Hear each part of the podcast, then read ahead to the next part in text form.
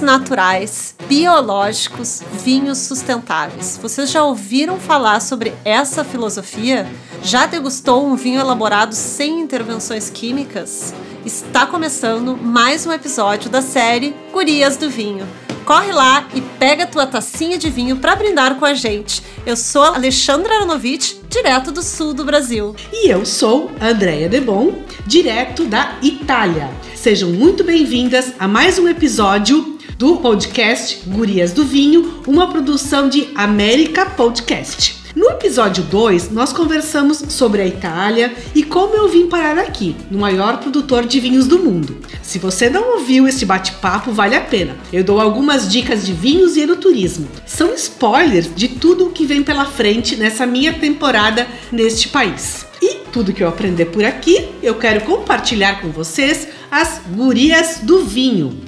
E hoje o assunto tem a ver com o vinho e meio ambiente. E nós vamos viajar juntas para para a França. Isso mesmo. Nós vamos conversar com uma guria brasileira que tem destaque mundial quando o assunto são vinhos naturais. Estamos falando da enóloga brasileira Marina Santos. Ela mora no país europeu com a família desde outubro de 2021. E lá ela atua em um novo projeto que eu estou muito curiosa para saber mais detalhes. Então, para quem não conhece a Marina, ela é referência no Brasil em vinhos naturais. Ela defende uma vitivinicultura sustentável que respeite o meio ambiente. É, ela está à frente da Vinha Una, uma vinícola, pequena vinícola localizada em Pinto Bandeira, na Serra Gaúcha. Seus vinhos são um sucesso. Ela ama a natureza e atua constantemente em defesa de um vinho puro limpo e justo. Nós vamos bater um papo então com essa super guria do vinho, gaúcha, brasileira e que mora na França. Mas antes da gente mergulhar em mais uma história de vinho e vida, o nosso primeiro brinde, né, Andréia? Vamos lá? E tchim, tchim! Oi Marina, tudo bem? Muito obrigada por aceitar o nosso convite para conversar sobre vinhos naturais, biológicos e também sobre a tua filosofia de vida e trabalho. Seja muito bem-vinda ao podcast Gurias do Vinho, Marina. Oi Gurias, tudo bem? Tudo! Prazer em te ter aqui no Gurias do Vinho. Prazer, prazerzão mesmo, Marina. Prazer participar também. Vamos começar então, Marina. Afinal, o que são vinhos naturais? Quais são as diferenças entre o vinho orgânico, biodinâmico e natural? Eles têm semelhanças, são diferentes? Então, a gente costuma sempre falar que são, são escalas porque quando a gente fala de vinho orgânico, ou de vinho biodinâmico, ou de vinho natural, costuma muito separar a parte da, de campo, a parte da vitivinicultura e a parte da vinificação em si porque são fatores bem determinantes para a gente saber quais, quais, são as diferenças de uma coisa e outra. É, quando a gente fala uh, da parte de viticultura de campo, a gente fala que ser orgânico é a base é, para começar uma agricultura sustentável. Então, isso falando de viticultura. Uma viticultura orgânica, ela não vai utilizar nenhum produto de origem sintética, é, no vinhedo. Ela vai preservar ser, uh, sementes que uh, para adubação, por exemplo, que não sejam transgênicas, que não tenham OGMs, né, organismos geneticamente não modificados, e, e vai fazer o uso da adubação verde, não vai usar nenhum tipo de herbicida, enfim. Essa é a base da parte de viticultura, tô falando de campo. Quando você vai para a viticultura biodinâmica, ela tem um salto a mais. É preciso ser primeiro orgânico para depois você ser uh, biodinâmico. Quando a gente fala de biodinâmica, a gente já está falando de uma filosofia um pouco mais avançada. Uma, é, uma, é uma pesquisa muito mais antiga, ela está baseada na, na, antroposofia, que é uma linha de, de pensamento desenvolvida por Rudolf Steiner. Ele, ele desenvolveu isso em 1940 durante oito conferências que ele proferiu. Toda essa filosofia ela está baseada em ter um ambiente é, equilibrado, que é meio que particularmente difícil de alcançar se a gente não tiver um olhar mais, uh, a gente diz, mais fino sobre o que a gente está olhando no, no, nosso vinhedo. Então a gente costuma dizer que a gente olha em biodinâmica tudo que está acima e abaixo do solo, porque tem uma conexão. Então a gente procura olhar tudo que acontece é, com os micro-organismos de solo e eles têm uma simbiose, uma interação. Isso é quimicamente provado também. Tem uma simbiose. E quando ele, ele fala isso, quando a gente olha a parte de cima do que está no solo, a gente costuma uh, perceber que tem uma interação muito grande, de, principalmente de energia, que a gente fala, que é o do, que vem do sol, né? A radiação. A gente, quando a gente fala radiação, a gente não pode confundir luz com calor, né? Que são duas coisas completamente diferentes. Então a gente costuma separar em duas grandes polaridades a biodinâmica, que é a terrestre, quando a gente fala é, de umidade e nutrientes, ou seja, a gente está falando do sistema solo e raiz, e cósmica, quando a gente fala cósmica, as pessoas já pensam, e é astrologia. Não, a gente está falando de astronomia, ou seja, química e física pura. E quando a gente fala em, nessa parte cósmica, a gente está falando de luz e calor, que é que uh, toda a parte da videira que corresponde à luz e calor, que faz fotossíntese, então é caule, folhas e frutos, né? Que, que a gente separa nesses dois grandes momentos. Então, ele também desenvolveu, desde 1940, uh, ah, muito relacionado com macro e micronutrientes de solo, preparados biodinâmicos biodinâmicos à base de minerais, de plantas, de órgãos animais, onde ele uh, faz uma concentração desses preparados dentro desses órgãos animais, eles ficam compostados no solo durante um período, depois eles são desenterrados porque eles ficam lá totalmente concentrados, se, uh, ficam enterrados uma estação, se transformam e depois eles são utilizados para dinamizar, ou seja, é como você ir no laboratório pegar uma substância que está extremamente concentrada, você vai colocar lá num, num becker e vai colocar um peixinho dentro e dinamizar isso. Você vai diluir, fazer uma boa diluição. Isso se chama dinamização. Então, a biodinâmica está muito pautada nesse, nesse olhar e nessas conexões que a gente tem com tudo que, que faz ligação com a planta em cima e embaixo da terra. Quando a gente fala da, da parte de, de viticultura natural, é, não tem muitas pessoas que seguem essa, essa linha de raciocínio, porque é mais ou menos você não fazer absolutamente nada, assim, é você deixar. Eu conheço muito poucas pessoas que seguem, em termos de viticultura, essa linha de raciocínio, porque a videira ela precisa ser meio que naturalmente conduzida, então deixar ela totalmente à vontade vontade pro bem e pro mal, assim, pra, uh, pra que doenças, ou eu gosto muito de colocar entre aspas a palavra praga, porque eu não acredito muito nisso, eu acredito que uh, todo bicho tem a sua função é, na natureza. Mas enfim, a gente não conhece muitas pessoas que deixam assim a videira vir do jeito que ela quer.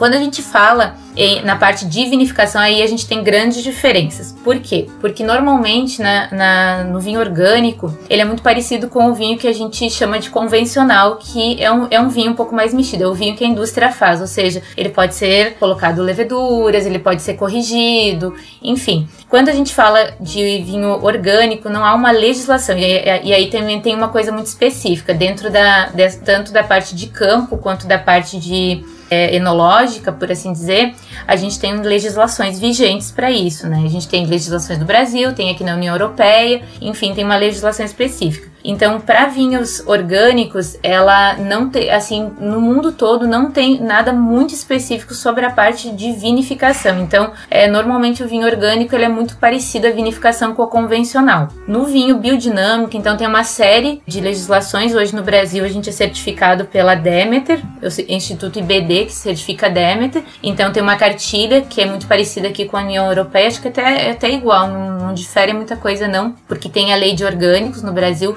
é um preceito para ser biodinâmico no Brasil. E aí você sim, você tem uma, algumas coisas assim que, que precisam ser cuidadas, como por exemplo a quantidade de sulfito, tem uma, um limite máximo, tipo em brancos e tintos está separado, a fermentação ela precisa ser espontânea, sem levedura exógena. Eu achava que nem podia usar o sulfito. Não pode. Pode. No biodinâmico pode. No biodinâmico uhum. pode. Tem uma, tem uma quantidade. No, normalmente isso varia um pouquinho de país para país. Na União Europeia é um pouquinho mais. Assim, tem a, a, a faixa de uso é um pouco menor, mas é, ainda assim pode ser utilizada. E pode ser. Algumas práticas enológicas também podem, podem ser utilizadas. Por exemplo, com filtragem. E acho que osmose reversa também pode ser feito. Já quando você fala de vinho natural, já, já muda drasticamente, porque o preceito para que seja um vinho natural é, acho que em primeiro, no primeiro momento, acho que é, é o resultado de uma escolha filosófica para você encontrar uma expressão natural de um, de um terroir. Então, quem faz vinho natural, na verdade, está procurando buscar muito assim o caráter varietal do que você está vinificando é, poucas pessoas sabem, por exemplo, assim, quando eu vou dar um exemplo aqui, taná. Quando a gente pega um taná, é, não sei se, muito, se todo, todo mundo já pegou a uva taná, já pegou a casca, já é, destrinchou toda ela, esfregou bem ela, colocou as sementes para fora e cheirou a casca. É, o taná, por exemplo, tem uma nota muito pungente de jabuticaba. Então, normalmente as uvas viníferas, elas não cheiram a uvas. As uvas que cheiram a, a uva são uvas comuns, as uvas americanas. Todas as uvas finas, elas têm um caráter muito típico varietal. Então, o, a pessoa que vinifica de forma natural, ela busca essa expressão e ela não quer perder esse cordão umbilical com esse caráter varietal e o terroir onde essa, essa cepa está inserida. Como que a gente consegue isso? Fazendo a fermentação espontânea. Então, na fermentação espontânea, você está trabalhando com as leveduras do teu vinhedo. Elas são específicas do lugar onde você está. Porque na indústria, normalmente, a gente vem, vem uma levedura da Itália, uma levedura da França, uma levedura da Austrália. Então, não é a levedura do seu terroir. Quando você fala levedura do seu terroir, não é só uma, são várias. A gente já fez análises, por exemplo, nos nossos vinhos, 12 cepas estavam fermentando. Inclusive, a gente fez uma análise com a UX, a Universidade de Caxias do Sul. Eles encontraram uma levedura que nem, nem era conhecida, era uma levedura azul fosforescente que era muito bacana, ela não tava, nunca foi identificada. Então são muitas cepas que fermentam é, esse vinho e o que, que isso vai dar de diferença depois no vinho pronto? São as, as, chamadas camadas que a gente tanto fala quando você abre um vinho natural. Todos os aromas, o, o próprio gosto em si do vinho, ele não vem todo de uma vez só. Conforme você vai airando, vai mexendo na taça, essas camadas de aroma elas, elas vão se abrindo e tanto para brancos quanto para tintos.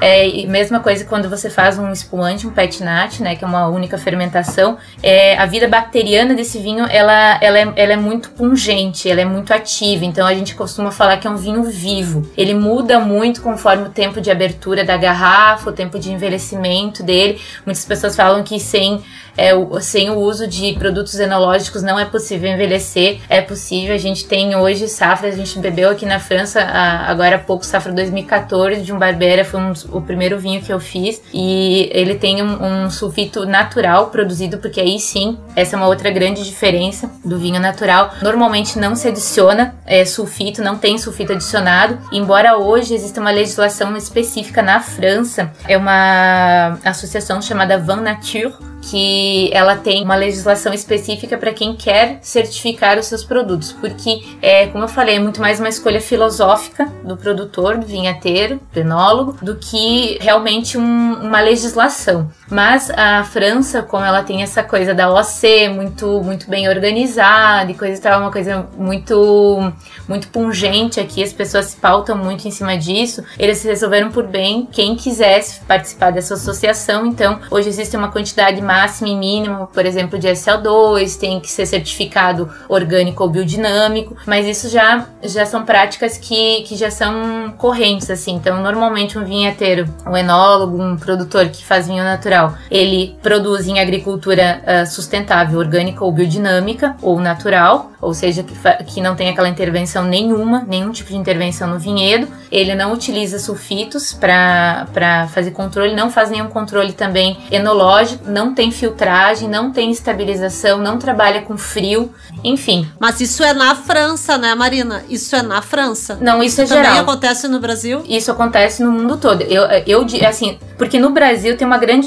diferença, assim, acho que é, um, é bem necessário falar uma coisa, porque assim, no Brasil a gente não tem uh, certificados hoje, vocês podem inclusive acessar no para vinho natural. Para vinho natural, no site do Ministério da Agricultura, você vai ver que tem menos de 10 produtores de uvas viníferas certificados orgânicos ou biodinâmicos no país. Cabe em duas mãos o número de produtores. Tá. Então, assim, partindo do ponto número um para vinificação ser natural uvas sustentáveis, orgânicas ou biodinâmicas. Então, é, produtor, por exemplo, que compra uva convencional e vinifica de forma natural, não esse, esse produtor não é um que produtor tem de vinho natural. bastante, não se encaixa. Marina, mas assim tem muito, é o que mais tem. Tem muito, é, eu ia dizer porque eu volta e me pergunto, tá, é natural não, mas não necessariamente precisa ser, não vem, né? Então isso eu acho que é o que confunde todo mundo, porque daí eu fico assim, tá, mas então é natural só da maneira, né? Então é legal isso essa tua base. O ideal seria E como não tem certificação, eu não tenho como saber se aquilo ali vem do vinhedo sustentável, esse vinho natural, né? Exatamente. Então, assim, a gente sempre procurou certificar. A gente trabalha hoje também com um produtor parceiro, também certificado. Então, é, não, é uma, não é a mesma certificadora que a nossa, mas a gente especifica quando não é a mesma certificadora que a nossa. Então, esse produtor tem uvas orgânicas, as que a gente tem na propriedade são biodinâmicas e orgânicas, porque é um preceito, você precisa ser primeiro certificado orgânico pela legislação brasileira para depois ser certificado biodinâmico. Então, são dois passos para que você tenha certificação. Então, assim, só para mim, Pode falar. Não, não, eu disse, desculpa te incomodar, mas só para as pessoas entenderem, então, por exemplo, estava pensando, então, um vinhedo orgânico, resumindo assim, ele qual é a intervenção que se pode fazer assim no vinhedo orgânico? Segundo a legislação brasileira, você não pode utilizar herbicidas, produtos de base uhum. sintéticas e transgênicos, né? Certo. Então, se você trabalha. Ah, e adubo, é adubos de síntese química também. Então, normalmente se trabalha com adubação verde, ou seja, semeando plantas de cobertura, né? Então, não pode semear. Certo, não, semear não, pode colocar é feita... adubo químico. É, de, de, de forma orgânica. Só que a vinificação aí não existe realmente, não existe uma, uma legislação brasileira que defina qual que, é, qual que são os parâmetros de, a gente fala de identidade e qualidade para vinificação orgânica. Então isso não existe, existe só no Brasil a lei do vinho. Então, a partir disso, todo mundo pode fazer. Então, normalmente, se você falar aqui na Europa, ah, aquele produtor, ele é um produtor orgânico, mas ele, uh, ou seja, biológico, né? Que aqui fala biológico na Europa, ele, ele já é automaticamente o vinho já para todo mundo se, já é, é, subentendido que o vinho é feito como um vinho convencional. Então é muita opção da pessoa é, dela comprar. Agora, se ela estiver buscando vinho biodinâmico ou natural, aí as práticas enológicas diminuem drasticamente para ambos, chegando no natural que é praticamente zero. Então, assim, a única grande intervenção do vinho natural eu diria que é o sulfito que pode que algumas pessoas colocam em quantidades assim que não excedem 30 miligramas por hectolitro, é, que é o que normalmente as pessoas fazem. Nós, por exemplo, na vinha Una no Brasil, a gente trabalha sem, sem adição de sulfito, né? Então é, é o sulfito que toda fermentação espontânea produz é, naturalmente. Então toda fermentação ela tem essa, essa pequena produção. Então, por exemplo, tem algumas uvas, normalmente as tintas produzem um pouco mais de sulfito. Quando a gente fala um pouco mais, eu tô falando, eu já tive vinhos que produziram até 8, foi o máximo que, que a gente já, já viu até hoje, mas se não, 1, 2 miligramas por hectolitro. Então, quando a gente, a gente fala, para vocês entenderem, no Brasil, na lei do vinho, é permitido até 300 miligramas, né? União Europeia até 150 miligramas por hectolitro. Então, é uma, é uma quantidade realmente bem diferente. A métrica é bem grande, assim, para colocada de sulfito. E então, no, na, na questão do vinho natural, a gente tem no Brasil muitas pessoas que iniciam fazendo a fermentação espontânea, mas esquecem que é o movimento do vinho natural mundialmente conhecido. Ele começou ainda também muito próximo do, dos anos 40, 1940, com Jules Chauvet. Inclusive na cidade que eu moro hoje, ele começou na verdade no Beaujolais, veio aqui para Arbois. Ele trabalhou, ele foi aluno do Pasteur é, que nasceu aqui na cidade onde eu moro hoje e que Pasteur é o pai da pasteurização. É uma das pessoas que, que mais estudou a fermentação alcoólica. Então eu na, no berço do vinho natural do mundo, hoje eu moro. Então essa, essa, essas vinificações elas foram muito estudadas e, e, ela, e eles entenderam desde lá atrás que a vinificação natural é um ato agrícola. É totalmente agrícola. Não existe vinho natural sem, sem a, uma, uma viticultura limpa. Então não adianta pegar uva convencional e, e fazer uma fermentação espontânea, que o vinho não fica natural por, por, por isso. O contrário é verdadeiro. É, é, é, é ainda seria até menos prejudicial se você, por exemplo, tivesse as uvas certificadas, orgânicas e biodinâmicas e colocasse levedura para fermentar. Ia ser menos ruim do que se você, por exemplo, pegasse uva convencional e, e vinificasse de, de, forma na, natural, por assim dizer. Então existe uma controvérsia. É bom sempre perguntar para a pessoa que trabalha, porque assim, tem uma, um outro tabu muito muito grande no Brasil, que é a questão da certificação. Todo mundo fala que é difícil, que é caro. Pessoal, assim, não é caro. Eu vou falar bem, bem valores aqui. Existe a certificação participativa, que certifica grupos, ou seja, você. Eu já, já participei de, dessa certificadora que, que tem participativa que se chama é, Ecovida, ou seja, nós criamos um grupo, nós vamos lá, um audita o outro e nós temos uma auditoria externa também da certificadora. Essa certificação está custando 300 reais ao ano. Na certificação que eu estou hoje, o IBD, a gente tem uma certificação por auditoria. Então, uma pessoa precisa se deslocar normalmente lá da certificadora vir e é, de, é normalmente é de longe. Então, ela tem um custo para isso, tem o custo da alimentação. Normalmente a auditoria dura dois dias. Então, é muito mais pelo custo da passagem da alimentação da estadia da pessoa do que pela própria certificação. A gente gasta 1.500 por ano. Então, assim, isso, Nossa. se você. É, então. eu nem tinha ideia que a pessoa que é ganha. Eu nem tinha ideia. Gente, só eu vou fazer uma pausa aqui só para dizer que, não sei tu, Andréia, mas o que a Marina tudo tá falando, eu acho que eu vou deixar ela fazer o podcast inteiro sozinha, porque eu tô aprendendo muito. Não, mas é, eu tava, eu tava, eu tava ouvindo ela eu falar. Eu tô assim, perplexa, eu tô perplexa. Eu tava assim. pensando, assim. porque as pessoas de fato não têm muita noção, né? Mas porque ninguém se nunca. trabalha o vinhedo de forma convencional, ah. tu jamais vai conseguir que o vinho seja. Exatamente. Uh, seja um vinho biológico. Tipo, eu já um recebi na, de várias vinho, pessoas. É que fazem, dizem, dizem que fazem vinho natural, e eu, pergu e eu pergunto, elas dizem, não, não precisa ser orgânico para ter o vinho natural. Elas simplesmente compram de qualquer. Não tinha essa noção, muito legal. Eu não quero perder a tua linha de raciocínio, tá, Marina? Mas assim, só pra te dizer não, que eu tô entendendo, assim, ninguém nunca me deu uma explicação tão boa.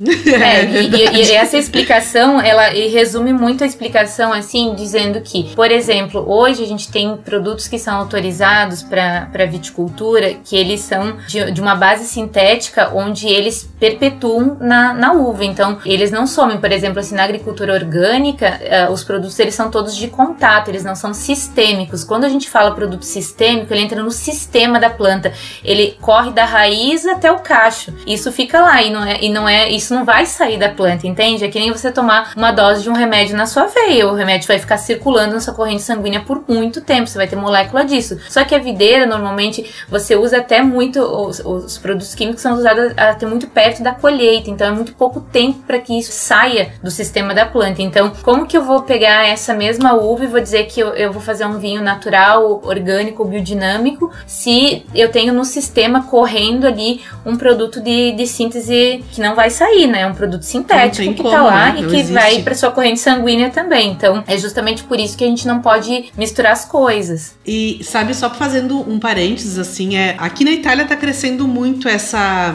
né? Eu acho que na Europa toda, né? Eu como tô aqui na Itália tenho percebido isso, como estão crescendo os investimentos na vitivinicultura biológica e por consequência a elaboração de vinhos. Eles chamam vinhos vinhos bio né? Não chamam de vinho, vinho natural, chamam de vinho bio. É que o bio é orgânico na Europa. É, eles chamam de vinho bio, né? Então, e fazem uma, uma vitivinicultura que eles chamam biológica. Então, faz sentido isso, então, ser o vinhedo biológico e o vinho ser uh, orgânico? Sim, Sim, porque a nomenclatura para a União Europeia, biológico é equivale ao nosso orgânico. Uhum, então, uhum. Bio, o, bio, o biológico é orgânico aqui na, na União Europeia, para termos uhum. de legislação e certificação. E qual seria a nomenclatura para biodinâmico? É biodinâmico? Como, como é, Biodinâmico na Itália, Biodinamica Biodinamic. na, na França e Biodynamic é em Estados Unidos. Então, toda a parte de, de, de Estados Unidos. Uh... Que legal. Mas ah. aí do Brasil tem alguma nomenclatura? É biodinâmico. Biodinâmico.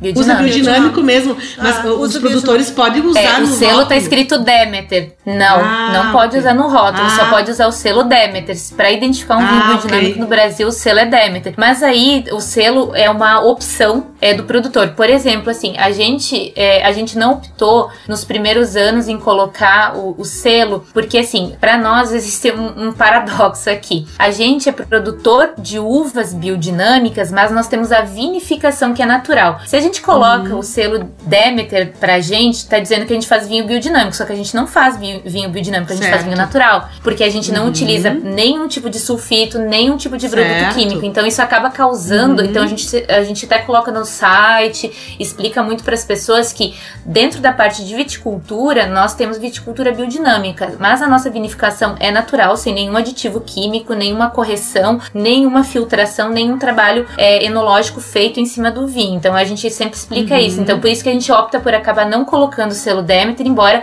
a gente diz lá, sempre que você uh, precisar, você nos solicita o nosso certificado, nós enviamos o nosso certificado por e-mail para você, mas a gente prefere não optar pelo uhum. selo na garrafa para não confundir as coisas.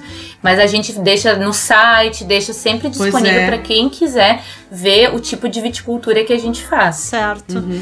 E tu sabe, tem uma outra questão aqui na, na, na, Itália também, né? Deve ter na França também, porque como os vinhedos são muito próximos, então uh, existe uma, digamos, uma rixa entre os produtores, porque daí certo produtor é um produtor biológico, só que o vizinho do lado é um produtor convencional. E aí, não tem como se passa biológico. o produto químico, quando tu passa o produto, o vinhedo que está do lado não tem como ser, não tem como o produtor certificar biológico, né? Porque Isso acontece. Então tem uma, tem uma regra aqui bem importante uhum. falar para vocês, é que assim, qualquer, uhum. tanto produtor orgânico quanto biodinâmico, sempre que ele vizinhar com uma propriedade convencional, ele precisa descartar 20 metros das uvas que estão, porque é, é quanto um pulverizador consegue Alcançar. emanar uhum. resíduo, é o alcance de um uhum. pulverizador indo na, na divisa de um terreno. Então ele precisa descartar 20 metros de toda a divisa em linha reta até onde essa divisa acontecer. Então, uhum. a gente, por exemplo, na Vinha Una lá, a gente não tem hoje uh, no vizinho com nenhum produtor diretamente convencional. A gente até tem um pessoal uhum. que tem uhum. pêssego para cima, mas a gente tem uhum. uma barreira de 10 metros mais uh, uma barreira infinita de ciprestes até o chão, assim, que, que já fazem isso. E mesmo assim, a gente ainda coloca uma lona é, em toda a divisa, assim, para que não tenha esse tipo de, de resíduo e mais um dreno na beirada do, do, do terreno para que se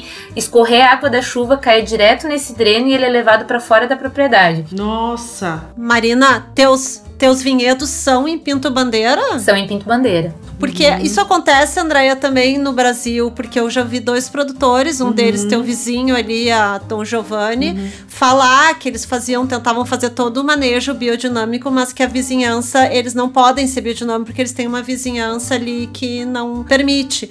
Então isso acontece. Ah. É, eu sou vizinha da Dom Giovanni. Deve ter sido tu que implantou esse, esse sistema, essa filosofia ali também, esse sistema. Não, mas é, é, é da certificação mesmo, sabe? É uma, é uma coisa da certificação. Então, assim, não impede ninguém é, de você certificar. Você, só vai ter que dar descarte. Descarte quando a gente diz, não quer dizer botar fora, Sim, mas claro. assim, é, você não uhum. pode dar como é, esse vinho, se você quiser fazer um vinho é, com essa uva da, dos 20 metros, você pode fazer, só você não, não pode dizer que, é, que essa parcela é orgânica ou biodinâmica ou natural. Então, assim, não é que você não vai receber o certificado, mas você vai ter que ser bem sincero em dizer que esse, essa faixa aqui que você colheu na tá. divisa com o seu vizinho convencional, ela vai ser dada esse vinho, ou você vai fazer alguma coisa, vai vender essa uva, ou vai fazer um vinho que não, não vai ser chamado de, uhum. de orgânico. Então, mas isso não impossibilita você de fazer.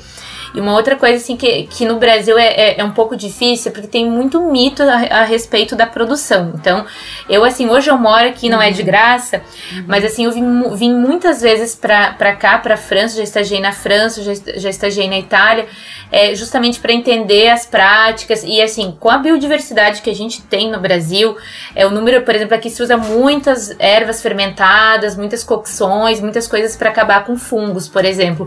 No Brasil a gente tem uma biodiversidade muito maior de pesquisa, então hoje eu até ensino para as pessoas aqui é, coisas que eu aprendi no Brasil, porque a gente tem uma biodiversidade muito grande. Por exemplo, a gente faz fermentados com erva mate, tem um, um, mesmo composto numa margarida do campo que, que tem na erva mate que pode ser utilizada para tratar milho, a gente trata oídio com leite cru de vaca. Então tem uma série de coisas que é, a gente troca conhecimentos. Então, assim, eu digo que, que muitas vezes assim é falta de incentivo, é falta de pesquisa, é falta de experimentação, porque eu, eu fui Passei toda a minha faculdade, uhum. sou formada, eu sou enóloga e sou pós-graduada em viticultura e, e, agroecologia também. Tenho duas pós-graduações diferentes. E eu cresci dentro do meio acadêmico ouvindo que não era possível. Mas aí quando eu perguntava, você fez? Ah, não, eu não fiz, mas com certeza não é possível. Eu disse, bom, então eu deixa eu ir lá fazer primeiro, daí eu vou ver se dá ou se não dá para fazer. Então, existe uma certa. Quantos anos tu tem, Marina, pra ter toda essa esse bagagem ano... já, na... porque parece tão Não, novinha. esse ano eu faço 40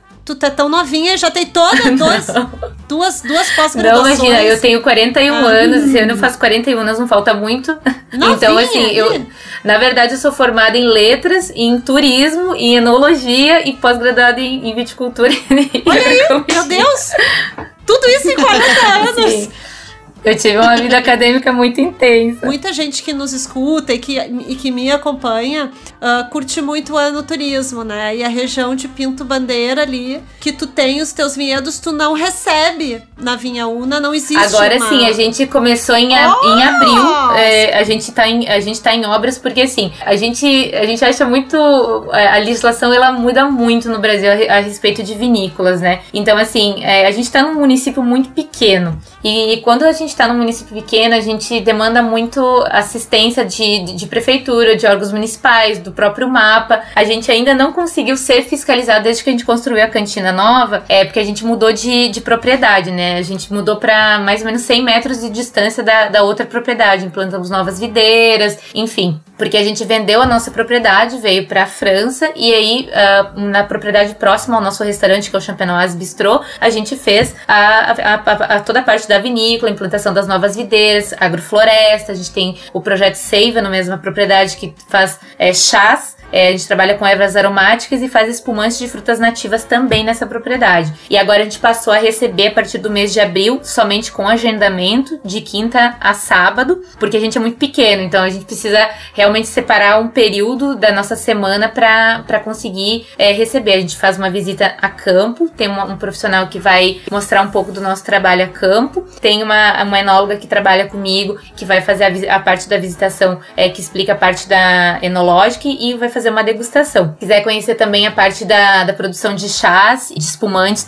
a gente tem também essa visitação. Ai, que show! E o Champenoise Bistrot é, é, também faz parte do, digamos, do teu projeto ou não mais? Não, sempre fez. A gente continua com o Champenoise também aberto. É, na verdade, continua. ele tá oito uhum. anos aberto. Sim. E aí pode Sim, almoçar pode lá. almoçar lá. Fica a 50 metros do projeto, uhum. é, da onde está o projeto da Vinha Una, da Praia a pé, inclusive, uhum. fazer uma caminhadinha, ou começar na vinícola e uhum. terminar no bistrô e vice-versa. E o Champenoise, ele hoje tá também, o Israel continua, a gente continua fazendo a distância as coisas, a gente continua indo pro Brasil duas vezes por ano. Então a gente vai daqui a pouco, logo depois da, da vindima aqui, a gente vai pro Brasil, faz, continua fazendo acompanhamento, a troca de pratos, e o sous-chefe do Israel, ele tá já com a gente desde o início do, do bistrô, desde que a gente abriu, então ele conhece todos os pratos, todas as receitas uhum. e é a nossa forma de trabalhar. Eu acho que vale dizer que também é uma gastronomia que segue essa mesma linha, né, Marina? De valorização do produto local, sem intervenções, digamos, de produtos químicos, né? Vocês utilizam tudo, digamos, de uma forma mais natural, né? Sim, o restaurante ele, ele é um dos únicos com certificação orgânica do Rio Grande do Sul também. E a gente procura trabalhar o, o sazonal, o autoral, porque são receitas do Israel. Israel não tem formação gastronômica, ele é, ele é, ele é, ele é um cozinheiro de coração, ele é muito experimenta muito, então ele, o foco dele tá muito sempre em ingredientes frescos, ele trabalha com punks e muita coisa local também. A gente também planta, mas também compra dentro do quilômetro zero. A gente é delegado do Slow Food, ele é cozinheiro da Aliança do Internacional Slow Food, então o restaurante também tem essa filosofia do bom, limpo e justo, e a gente procura aplicar nos pratos, nas sobremesas, a gente tem horta própria no bistrô também, ali atrás, se vocês pedirem, dá para conhecer também, que a gente planta principalmente as flores comestíveis, os temperos, as coisas de, de primeira necessidade, as saladas, enfim.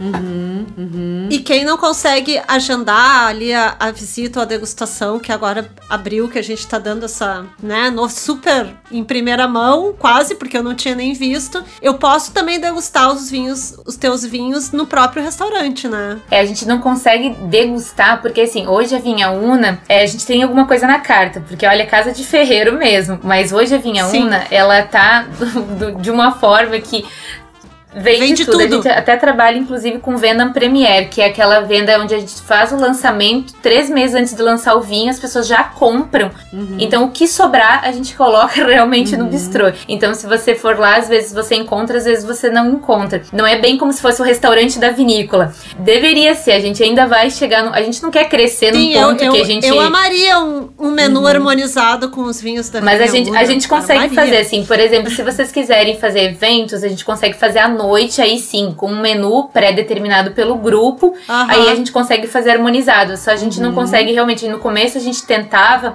e até assim o pessoal ficava muito bravo comigo quando eu ia no bistrô, porque acaba que eu sou, eu falo pra caramba, né?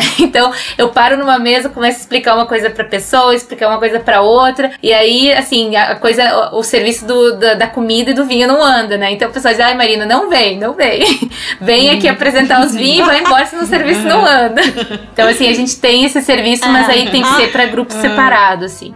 Eu sei que a, eu sei que a Andrea ia te perguntar na nossa lista de perguntas, que era como o vinho entrou na tua vida e por que tu decidiu investir nessa filosofia, mas eu queria mudar essa pergunta porque eu acho que antes do vinho eu tenho a sensação que a filosofia do biodinâmico e do natural tá tá em ti antes de ti, tá, tá- tu tá mais tu é mais inspirada nessa filosofia, porque eu acho que tu respira isso do que o vinho. Quem entrou primeiro, o vinho ou a, ou a- essa filosofia? Então, eu acho que acabou sendo a filosofia, porque assim, a gente. o Ah, meu marido, eu né? senti. O mi- o meu marido é natural de Flores da Cunha. A gente se conheceu na minha cidade, eu não sou de lá. A minha família toda é de Antônio Prado e Caxias, mas eu não morava, eu morava no noroeste do estado, muito perto de Passo Fundo. E quando a gente se conheceu, a gente se conheceu lá na minha cidade, eu vim morar pra Serra Gaúcha. É, Eu já, já hoje eu já passei mais tempo na Serra Gaúcha do que na minha cidade onde eu nasci. A gente namorou, noivou e casou tipo em três meses e a gente se mudou pro, pro interior. A gente queria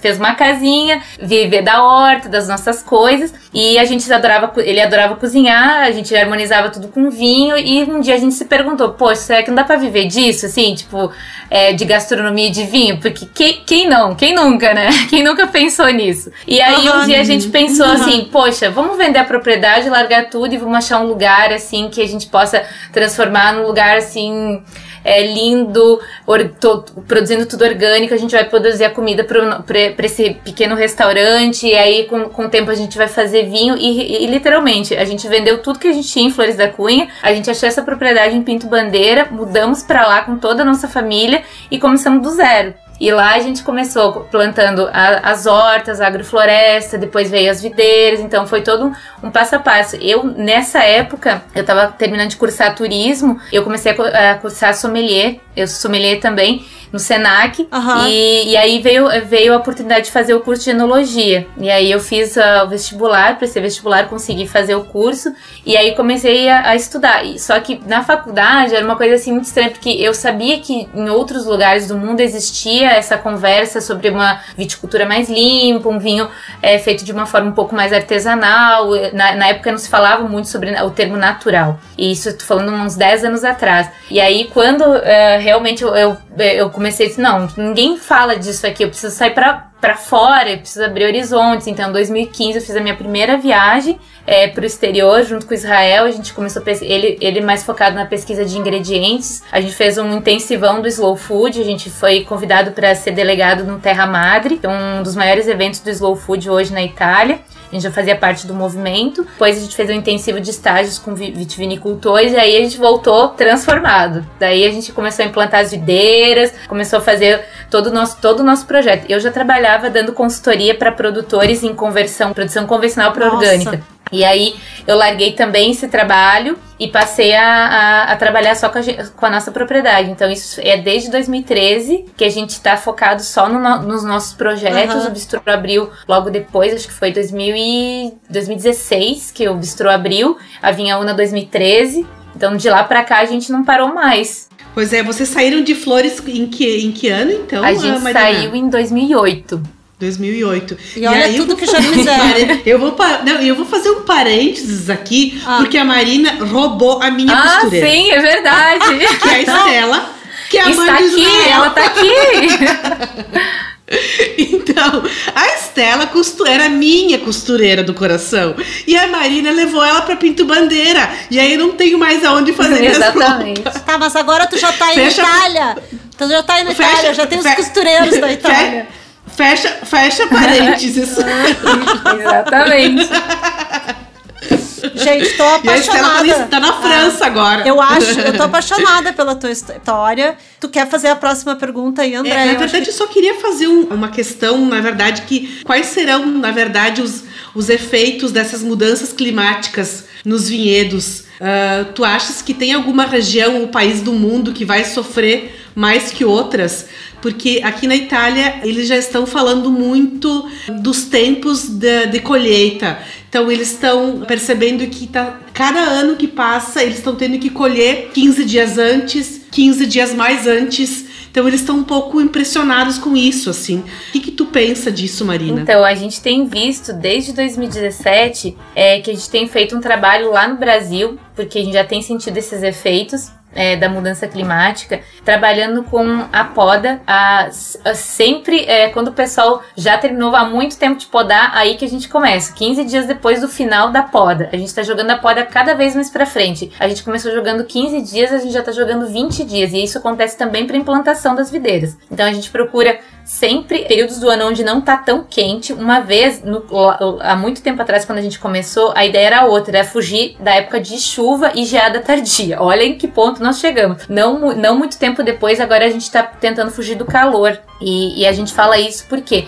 Porque a, a, propriedade da Vinha Una hoje, ela possui irrigação emergencial. E se não tivesse tido irrigação emergencial, a gente não, não... A gente já teve uma boa parte do vinhedo que morreu, inclusive esse ano, a gente já teve morte de plantas porque a seca foi assim, todo ano a gente tem plantado, a gente plantou primeiro ano 1.200 estacas de roseiras nas cabeceiras dos vinhedos, a gente ficou no primeiro ano com duas, de 1.200 sobreviveram duas. No segundo ano a gente plantou mais 900 roseiras. É, esse ano agora no inverno, daqui uns 10 dias a gente tá coletando estaca de novo porque não sobrou nenhuma. Isso eu tô falando de roseira, de videira, a gente, o, o, o pessoal que trabalha comigo me mandou as fotos, eles abriram, ela toda retiraram a planta inteira, ela secou secou inteira, assim, a, a raiz muito bonita, toda aberta, assim, mas, mas ela secou. Então, assim, o que eu, o que eu tenho para dizer é que, olhando as pesquisas que a gente tem, tem eu, eu acompanho muito o Instituto INPE, que é o NPI, aqui da França, e tem, tem bastante pesquisadores, inclusive ela tava, é, uma, tem uma pesquisadora muito bacana, que a gente conversa, tem conversado muito, principalmente de uma live que teve uh, do Slow Food, que ela pesquisa essas mudanças climáticas também na Itália, é, na questão da paisagem paisagem vitivinícola, como ela tem mudado e como as práticas elas vão precisar ser mudadas. Coisas mais drásticas, assim, que vai afetar a forma como a gente olha a vitivinicultura vai ser a questão da OAC, ou da, das denominações de origem, né? É DO na Itália, OAC na França, denominação de origem no Brasil. Que a gente tem regras muito específicas de produção. E eu não falo acerca somente das variedades, mas assim, por exemplo, tem um produtor muito famoso na Itália, que ele, ele faleceu há pouco tempo atrás, que é o Belotti, que é, ele tem uma vinícola biodinâmica e faz vinho natural chamada Cassina degli Ulive e ele, ele foi expulso da OC dele, a história dele é bem conhecida por ele plantar pêssegos, porque ele planta o trigo, ele planta o café dele, ele planta tudo. Então ele é um agricultor, um campesino. E quando ele plantou pêssegos nas bordas do vinhedo, porque estava começando a ficar muito quente para sombrear um pouco as videiras, ele foi expulso da OC, ele disse ok, vou, toco a vida e eu vou continuar fazendo meu vinho. A gente vai, lá na Vinha Una a gente trabalha hoje com agrofloresta, é, a gente procura trabalhar com corredores biológicos de flores, de uh, coisas no meio, uh, corredores no meio da, das videiras também, para a gente trabalha com, com girassóis, com trigo sarraceno, que é um trigo antigo, a gente trabalha com uh, gramíneas, com ervilhaca, enfim, para que tenha o solo coberto em, em 100% todo ano e cada ano tá mais difícil, inclusive, de semear. A gente acabou de semear a cobertura de inverno, não sabe, não sabe se vai pegar. Então, agora no sul, nessa última semana, choveu 140 milímetros e não choveu nada é, em quatro meses na propriedade da Vinha Una tinha chovido assim uma coisa de 40, 60 milímetros em quatro meses e ontem em um dia choveu 140 milímetros. Numa época totalmente errada, assim, tipo, precisava em outra época. Então a gente vai ter que começar a se adaptar com essas mudanças climáticas, porque ela não tem nada definido. Aqui a gente na França nevou logo, logo no início da brotação. Ano passado aconteceu a mesma coisa. 7 de abril estava nevando em plena primavera aqui. Foi muito louco. Tava um calor, tava 26 graus aqui e dois, dois dias, exatamente dois dias depois, nevou. Foi a zero, pra, menos de zero graus aqui. Então, cada ano que passa, a gente vai ter que começar a mudar as nossas práticas em relação à poda, em relação à implantação. É, eu acho que a gente vai começar a ter mais problemas assim com pragas e, e doenças, porque, é, e principalmente de clima seco, a gente vai ter que fazer muita atenção com isso. E é muito específico, né?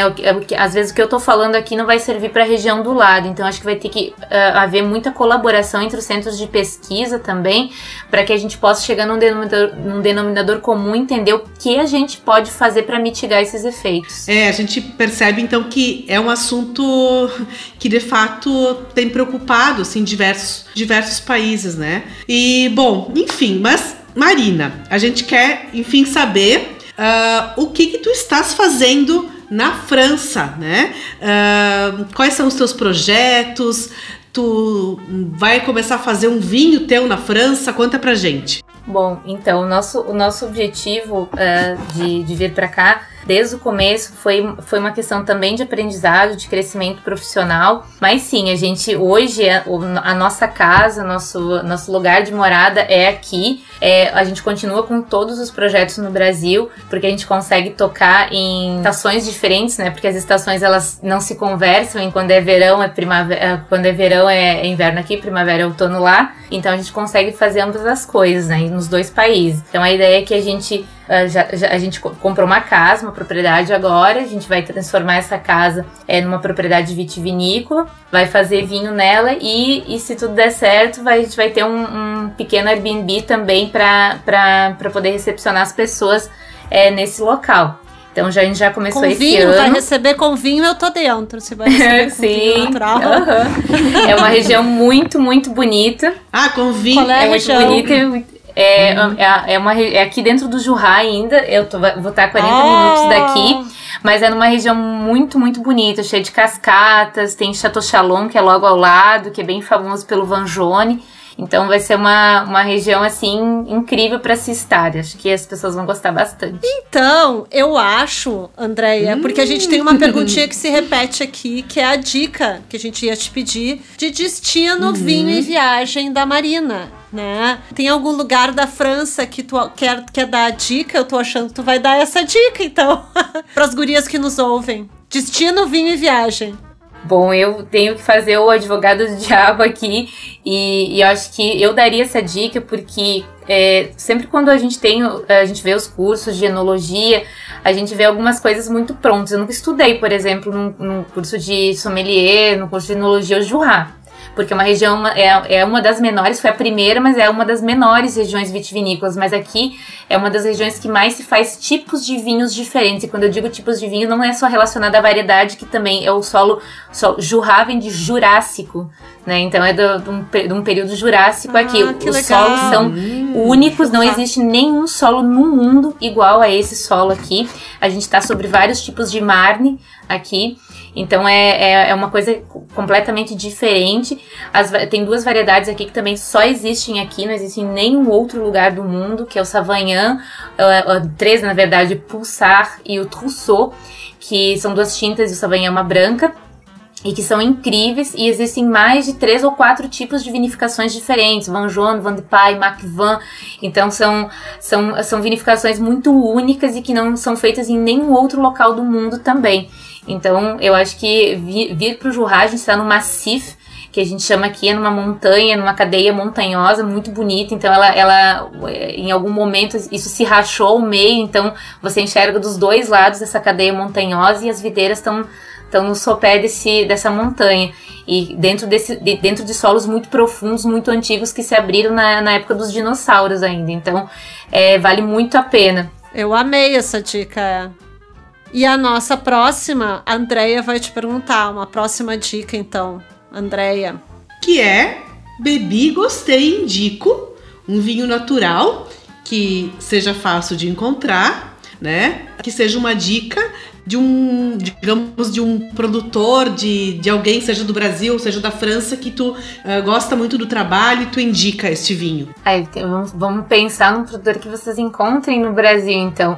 Porque eu, eu gosto muito de, de, de, alguns produtores, mas assim, o Jurra hoje ele é a bola da vez, né? No, no, mundo do vinho natural. Então, quase nada do que você procura daqui você encontra fácil. Mas assim, algumas. Hoje tem bastante importadores, principalmente no eixo São Paulo e Rio de Janeiro, que trabalham com, com ótimos produtores. Não tem é, muitas coisas, mas assim, você você encontra uh, uh, bons produtores de, de vinho natural dessa região aqui, é, importadoras do eixo Rio-São Paulo. Eu gosto muito de um produtor chamado Labé, é, que ele fica numa cidadezinha chamada Rotalier, abaixo da capital do, do departamento, do que seria o estado daqui, né? que ele tem vinhos incríveis, assim, é, são vinhos que eles são de uma mineralidade incrível. Ele trabalha com Sauvignon e Chardonnay. O Chardonnay é o Chardonnay mais incrível que vocês vão beber na vida. Então ele, ele tem dois Chardonnays distintos, assim. Se vocês encontrarem, chama Labé com temudo. É, é, incrível, é incrível. Acho que é um dos, dos vinhos que, que mais me, me tocou até hoje. Então tá, né? Eu... Já fiquei doida para conhecer é, a região né? ali. Bom. Vou pegar um trem e vou, vou pegar um avião. Marina, a gente só tem a te agradecer a ah, participação ah, aqui. Eu acho que a gente tem muito a aprender sobre esse assunto. Eu acho que Nossa, tanto que foi, foi, foi uma longa-metragem de podcast aqui, né? Mas, mas eu acho que tá valendo. Tinha perguntas ainda que não deu tempo, que a gente tem. Então, quem sabe fica um convite para uma próxima, né? Uh, claro. Porque eu acho que a gente tem muito uhum. a aprender. Obrigada, Marina. Ah, Muito obrigada, obrigada e boa sorte aí nos obrigada, novos, obrigada mesmo, novos tá? empreendimentos na França. Tomara que a gente se encontre aí bebendo um vinho natural aí no, no show. Adorei as, as palavrinhas Quem em francês. A gente não, não ah. leva uma turma é. de gurias. É, uma turma de Faz gurias um de gurias do pra vinho. conhecer os vinhos e ficar no Airbnb. Partiu é, tudo. Essa é a ideia, essa é a ideia. Gurias do vinho, isso aí. Então tá, gurias, fica aí o convite da Marina, né, Marina? Pra conhecer, quem sabe, lá Jurá, na França, no Airbnb, ou Pinto Bandeira, que tá aqui mais pertinho, né, Marina? Exatamente. Quero agradecer a vocês, aos ouvintes do podcast, desejar sucesso e, e desde já ficar o convite para vocês conhecerem os projetos. Tá ótimo, então. Boa sorte, então, para todos nós e para todas as gurias do vinho. E vamos continuar na França, porque guria Tu viu? Tu viu, Ali, na França, sabia que existe um concurso de vinhos no qual somente as mulheres são juradas? Eu conhecia um em Mendoza, na Argentina, chamado La Mujer Elige, mas esse é muito maior. Tu sabe quantas mulheres fazem parte desse júri na França, quantas? Ali? 750. Uau! 750, 750 mulheres juradas. Degustando, degustando ao mesmo tempo. Durante três dias, as mulheres degustam 4 mil vinhos. O Feminalis acontece todos os anos em Paris. Imagina toda essa mulherada reunida degustando vinho, muito legal. Eu acho que pode ser uma bela dica aí para a Associação Brasileira de Enologia. Fica a dica aí, a BA, para a gente organizar um aqui no Brasil, assim, nesse estilo. Bem, mas para finalizar, porque esse episódio tá longo, eu sei, gente, mas tá cheio de bom conteúdo, inclusive no nosso vocabulário do vinho. E a Andrea traz para mim uma novidade hoje que tem tudo a ver com o que a gente viu hoje aqui. Tudo contigo aí, Andrea. Bom, o que eu queria trazer para vocês, gurias, não é só uma palavra, mas também um conteúdo que tem a ver com o tema do nosso podcast, né? Como a Ali disse. Eu tenho visto aqui na Itália muitos produtores de vinhos biológicos investirem em variedades chamadas Piwi. Mas o que são essas variedades Piwi? São aquelas variedades resistentes a fungos e que são o resultado do cruzamento entre vitis viníferas, que são as uvas para elaboração de vinhos finos, e as variedades americanas, que são aquelas mais usadas para suco, vinhos de mesa. Em resumo, com essas mudanças climáticas, o pessoal está buscando alternativas para não ter tantas perdas no vinhedo, Ali. Muito legal. Eu acho que esse é um tema que ainda rende muito. Então, vinhos naturais, slow wine, vinhos biológicos, ainda vamos conversar muito mais sobre esse tema. E esse vocabulário foi praticamente uma enciclopédia do vinho, Andréia. Esperamos muito que vocês tenham gostado do tema dessa edição. E se gostaram, compartilhem, né, Andréia, com as amigas. Isso mesmo, compartilhem com as amigas esse podcast Sigam o nosso Instagram, curtam os nossos posts. Nosso Instagram é arroba gurias do vinho. Brindem com a gente e, enfim, tchim, Ali. Obrigada pela tchim, participação tchim, e por tchim, ouvirem, né? Tchim, tchim.